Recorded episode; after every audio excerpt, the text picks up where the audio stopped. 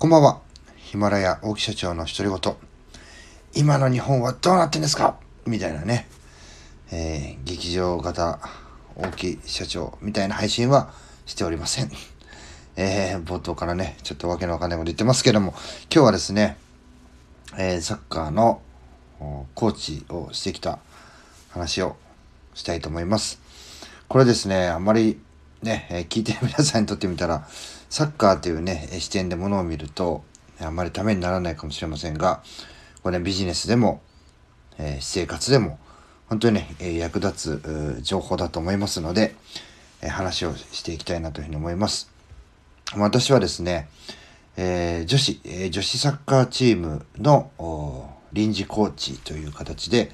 えー、1日参加をさせていただきました。まあ、うちの社員がですね、えずっともう何年ぐらいだな、4年ぐらいになるのかな、えー、ずっとこ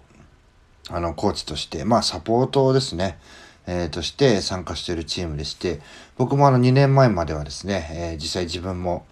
えー、プレーをしに、えー、行ってました。まあもうサッカーがね、嫌になってしまって、えー、やめて、行くのもやめてしまったんですけども、まああの、時間が空くんだったらっていうことで声をかけてもらいまして、まあ、えー、タイミングよくですね、嫁さんたちも、あの、まあえー、自分たちの実家の方にですね、子供を、まあ、やっとね、外出できるようになりましたので、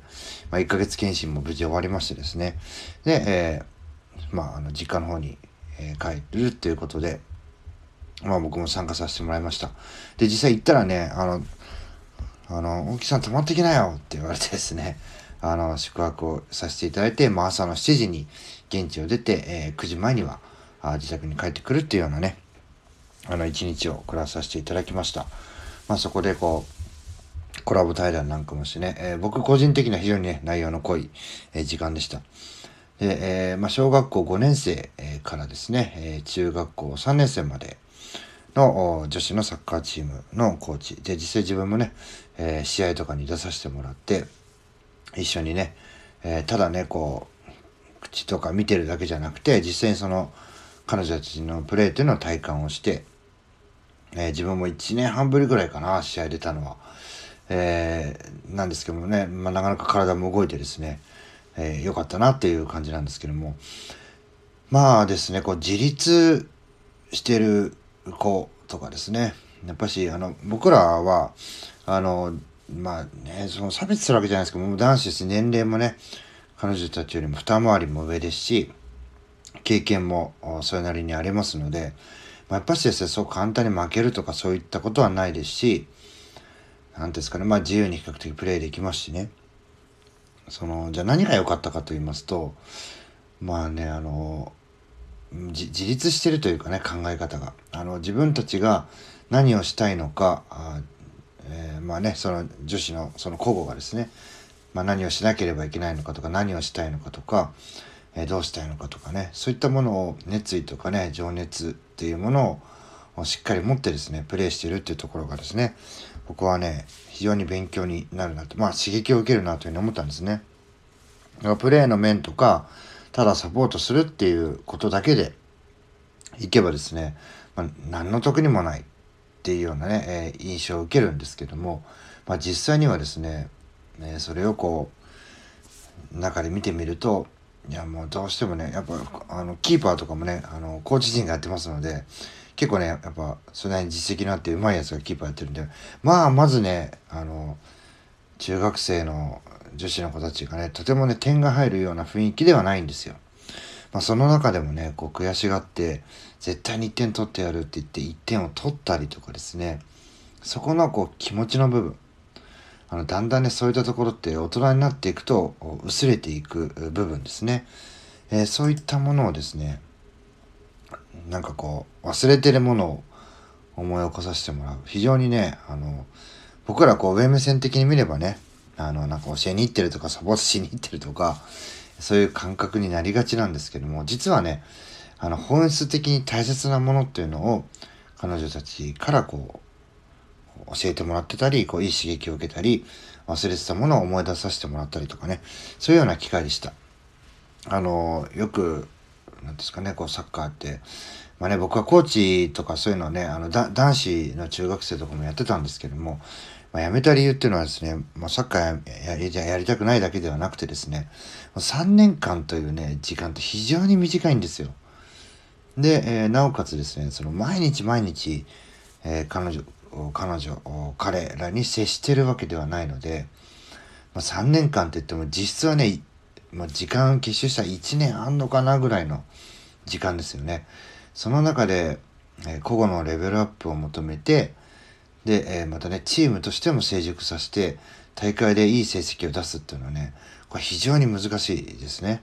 特にあの公立の学校はですね、私立と違って、別にいい選手がね、こう自分たちでスカウトしてくるとかっていうことでも、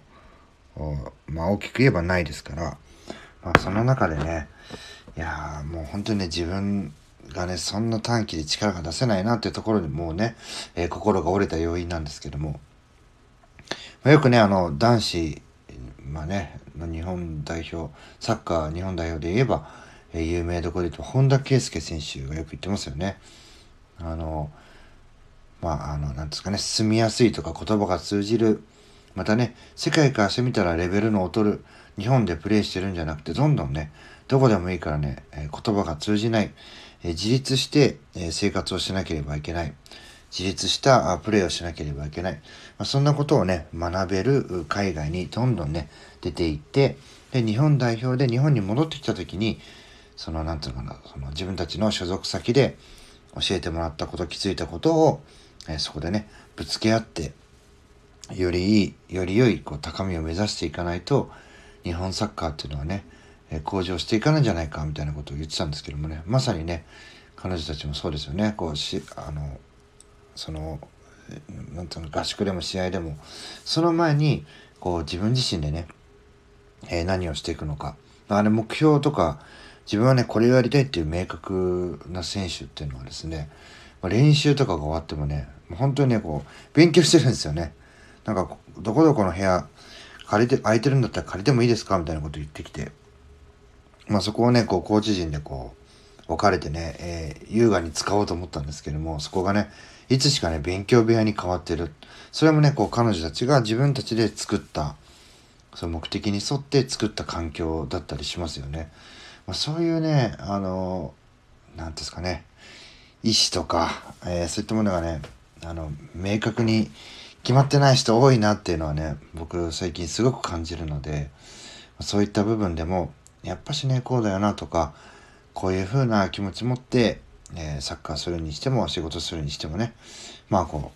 うあの自分が好きなこととねそうじゃないことって分けるの非常に難しいんですけどもあの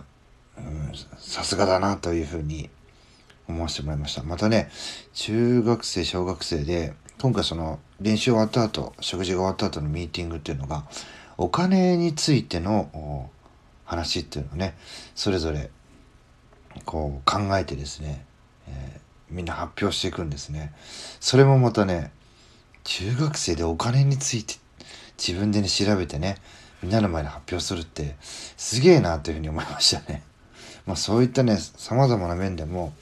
なんか年下とかね、中学生とかね、そういうふうにして、あの、下を見るんじゃなくてですね、うわなんかすごい、逆にこっちがね、刺激もらったなというような時間を過ごさせてもらいました。